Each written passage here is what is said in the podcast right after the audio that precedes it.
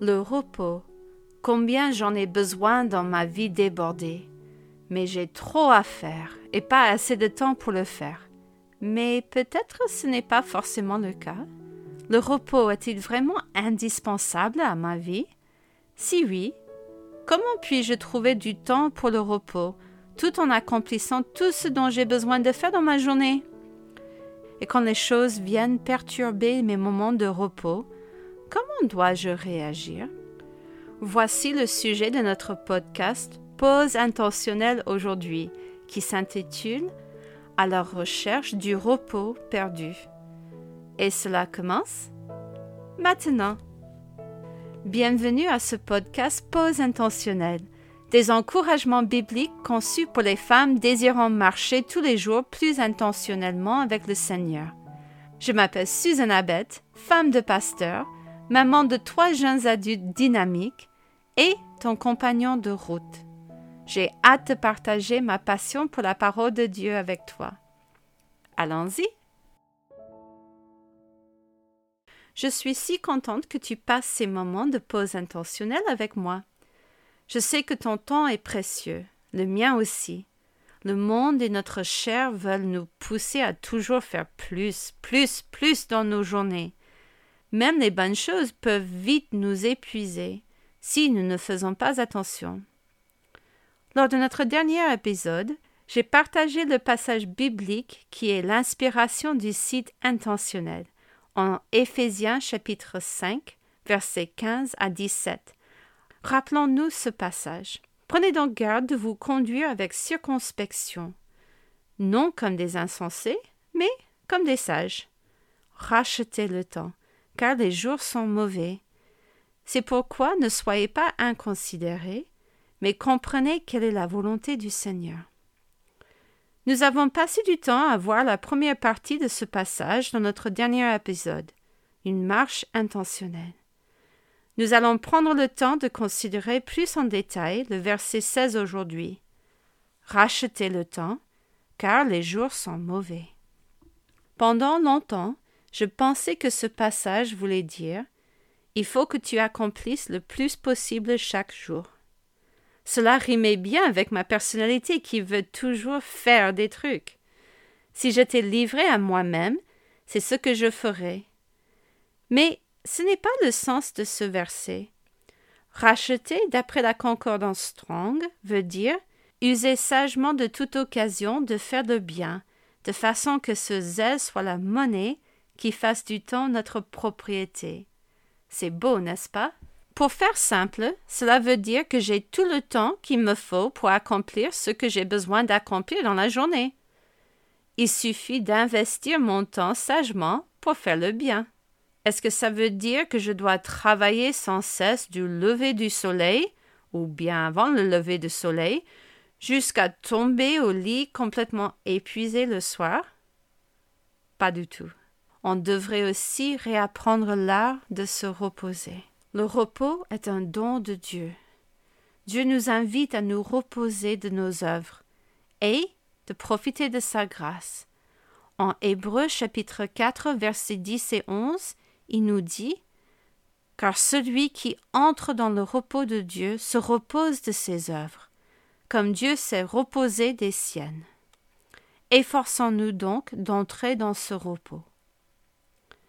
Tous les jours, nous pouvons profiter d'un sommeil profond de repos pour notre corps fatigué, comme Dieu nous indique en Psaume chapitre 4 verset 9.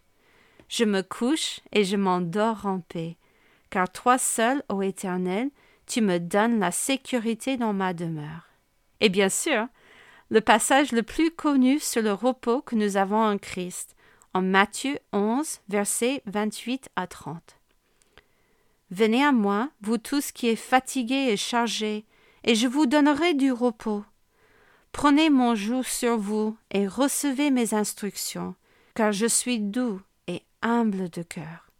Et vous trouverez du repos pour vos âmes, car mon joug est doux et mon fardeau léger. Je pense qu'on est tous d'accord pour dire que le repos est essentiel à notre santé physique et mentale.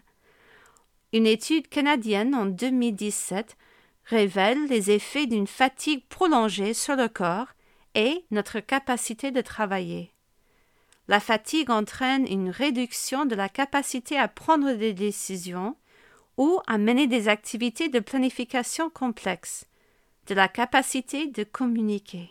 À cause de la fatigue, on aura une baisse de niveau d'attention, de vivacité et de vigilance, ainsi qu'une perte de mémoire ou une réduction de la capacité à se rappeler des détails. On aura une tendance accrue à prendre des risques, une réduction de la capacité physique, une distractibilité accrue et une augmentation des erreurs de jugement. Autrement dit, quand nous sommes fatigués, nous ne sommes plus nous-mêmes. Toutes nos facultés sont diminuées. Se reposer vient plus naturellement aux uns qu'aux autres. Par exemple, mon mari n'a pas de problème à se reposer. Je pense que ça doit être lié au fait que le chat est son animal préféré. Mais au début de notre mariage, cela a causé des conflits entre nous. Chez moi, il faut que ça bouge. Pendant que je tourbillonnais autour de mon mari en faisant un tas de choses dans la journée, lui, il était assis, tranquille. Mon mari travaillait dur aussi. C'est juste qu'il avait appris qu'en faisant des pauses, il arrivait à la fin de la journée et en accomplit tout ce qu'il voulait, mais en restant en bonne humeur. Quand j'étais jeune avec une énergie quasi inépuisable, ce n'était pas un problème pour moi de faire plein de choses sans m'arrêter pour faire une pause. Mais je ne suis plus jeune et mon énergie s'épuise. Donc, si je ne fais pas des pauses intentionnellement, à la fin de la journée, je vais être épuisée physiquement et mentalement. Et je réalise, comme il est si souvent le cas, que mon mari avait bien raison. Brûler la chandelle des deux bouts produira peut-être plus de lumière, mais elle s'épuisera deux fois plus vite aussi. À l'origine, cette expression voulait indiquer gaspiller les ressources précieuses, et non gagner du temps en faisant plus. Les chandelles étaient plus profitables si elles brûlaient le plus longtemps possible. Nos lumières pour sont plus profitables aussi, si nous apprenons l'art de faire une pause.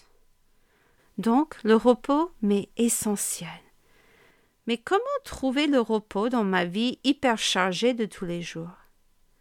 D'abord, il faut le planifier. Dieu connaît les faiblesses de notre chair. La Bible nous rappelle en Psaume chapitre 103, versets 13 et 14, comme un père a compassion de ses enfants, l'Éternel a compassion de ceux qui le craignent. Car il sait de quoi nous sommes formés, il se souvient que nous sommes poussière. Dieu sait que nous avons des limites. Nous n'étions pas destinés qu'à travailler sans relâche. Il y a des gens qui se posent des questions à propos du sabbat. Est-ce que les chrétiens doivent toujours continuer à respecter le sabbat? Je préfère laisser la doctrine et les grands thèmes de doctrine aux experts de la Bible. Mais en ce qui me concerne, je pense au sabbat dans les mêmes termes que les autres ordonnances de la loi. Nous savons que nous ne sommes plus sous les mêmes contraintes que les Juifs de l'Ancien Testament. Mais il ne faut pas oublier que le Dieu de l'Ancien Testament et du Nouveau Testament est le même. S'il a trouvé si important de se reposer de son œuvre de création et de faire un des dix commandements à propos du repos, cela veut dire que le repos intentionnel et régulier est important pour moi aussi. Nous savons que de son temps, Jésus a apporté des précisions sur l'idée du sabbat. Les pharisiens faisaient tout un foin sur ce qui devait se passer le jour du sabbat. Plus ils imposaient des restrictions, moins les gens pouvaient profiter de ce moment de pause dans la semaine. Jésus leur rappelle en Marc chapitre 2 verset 27 Le sabbat a été fait pour l'homme et non l'homme pour le sabbat. Dieu a donné le sabbat pour le bien des hommes. Mais comme nous faisons si souvent avec les instructions de Dieu, nous aimons imposer notre propre interprétation des commandements de Dieu. Même si cela semble impossible pendant notre saison de vie, nous devons apprendre à faire des pauses. Et si nous sommes honnêtes avec nous-mêmes, nous trouvons le temps de nous arrêter et de mettre notre vie sur pause. Cette idée me fait revenir à Éphésiens chapitre 5, verset 16, qui dit Rachetez le temps, car les jours sont mauvais. Racheter, souvenons-nous, ne veut pas dire faire plus de choses avec notre temps, mais utiliser notre temps plus sagement. Laisse-moi te donner quelques exemples de ma vie. Je dis parfois, je n'ai pas dix minutes pour lire la Bible aujourd'hui, mais je trouve trente minutes ou plus pour me planquer regarder Facebook et Instagram. Peut-être cela m'arrive de dire Oh, j'ai pas le temps de lire ce livre qui m'aidera dans ma vie chrétienne, mais je trouve des heures pour regarder des vidéos sur YouTube. Je ne trouve pas dix minutes pour louer le Seigneur, mais je trouve trente minutes au travail pour râler à propos de ce qui ne va pas dans ma vie. Nous faisons tous des pauses. Et nous avons bien raison. Mais nous devons faire attention à comment nous passons ces moments de détente aussi? Si tu veux découvrir quelques astuces pour bien planifier les pauses dans ta journée, tu peux te rendre sur le site intentionnel pour découvrir le post sur le blog intitulé Planifier les pauses intentionnelles. Nous savons que les pauses sont importantes et nous avons vu qu'il est important pour nous aussi de bien incorporer des pauses dans nos journées. Mais je suis réaliste aussi.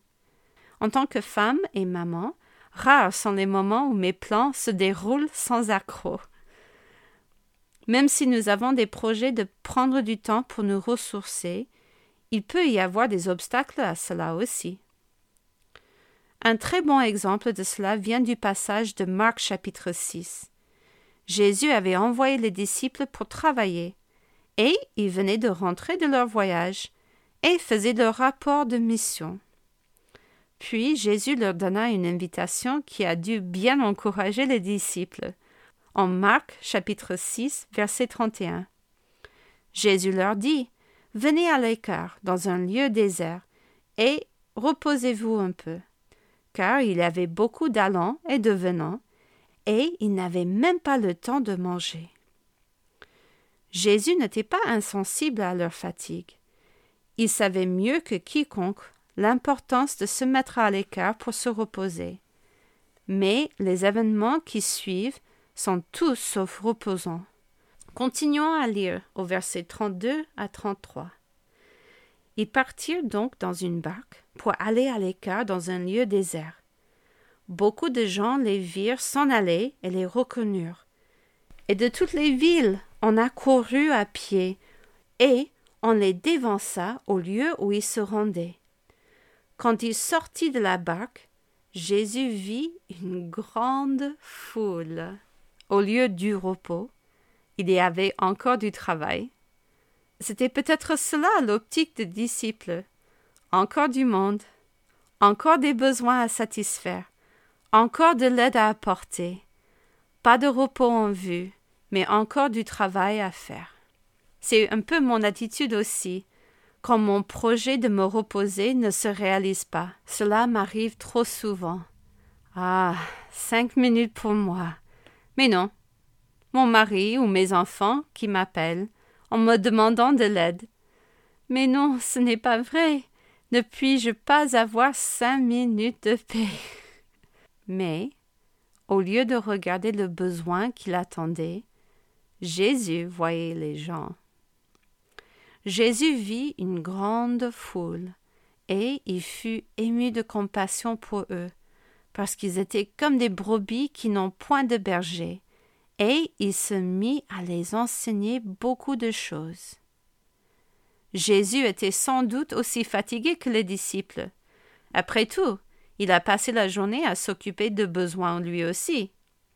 En plus de cela, il venait d'apprendre le décès de Jean-Baptiste ce même jour, peut-être au moment même où les disciples donnaient leur rapport missionnaire. Jésus n'était pas en train de négliger les besoins de ses disciples fatigués. Il était en train de leur apprendre une leçon que nous avons aussi besoin d'apprendre. Le peuple passe avant les projets.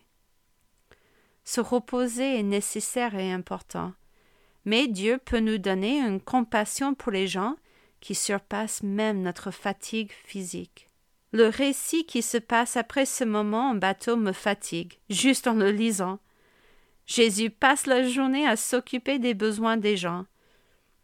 Ensuite, quand il se fait tard, au lieu de les renvoyer, il dit aux disciples de les nourrir. Remarque la réaction des disciples. Mais ils lui dirent Irions-nous acheter des pains pour deux cents deniers et leur donnerions-nous à manger? Je ressens un peu de frustration dans leur réponse, n'est-ce pas? J'imagine qu'ils ont dû être très déçus de cette journée. Au lieu de repos, il y avait encore du travail. Et maintenant Jésus leur demande de faire l'impossible. Pas étonnant que plus tard dans ce passage, au verset 52, nous avons cette remarque. Car ils n'avaient pas compris le miracle des pains, parce que leur cœur était endurci. Cette journée n'en finissait pas. Jésus leur dit de monter dans la barque et de traverser le lac. Enfin, ils pourraient se reposer. Mais non. Il y a eu une grande tempête de vent. Malgré leurs efforts, ils n'avançaient pas.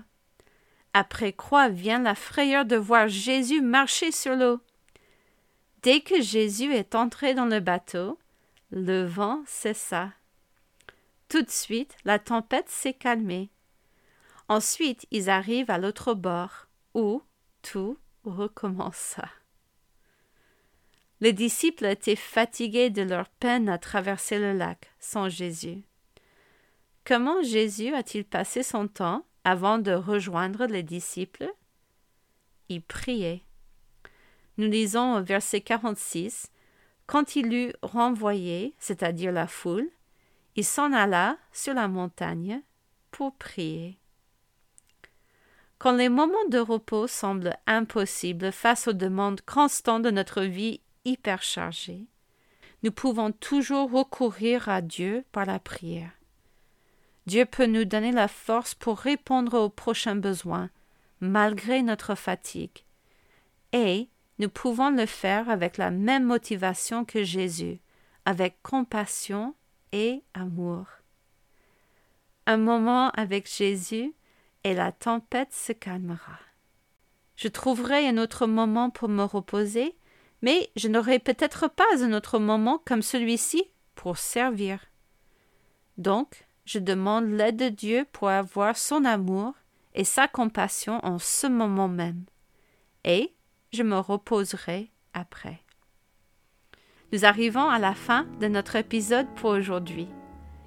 Es-tu motivé à retrouver l'art de la pause, même si cela va à l'encontre de notre société qui veut toujours plus de nous? J'espère que oui. Notre monde a besoin de plus de femmes qui disent non aux surcharges d'activités pour dire oui à Jésus et à son service. Cela nous est possible en faisant des pauses intentionnelles. Merci d'avoir passé ce moment de pause avec moi. J'ai hâte d'en partager une autre avec toi bientôt. Bye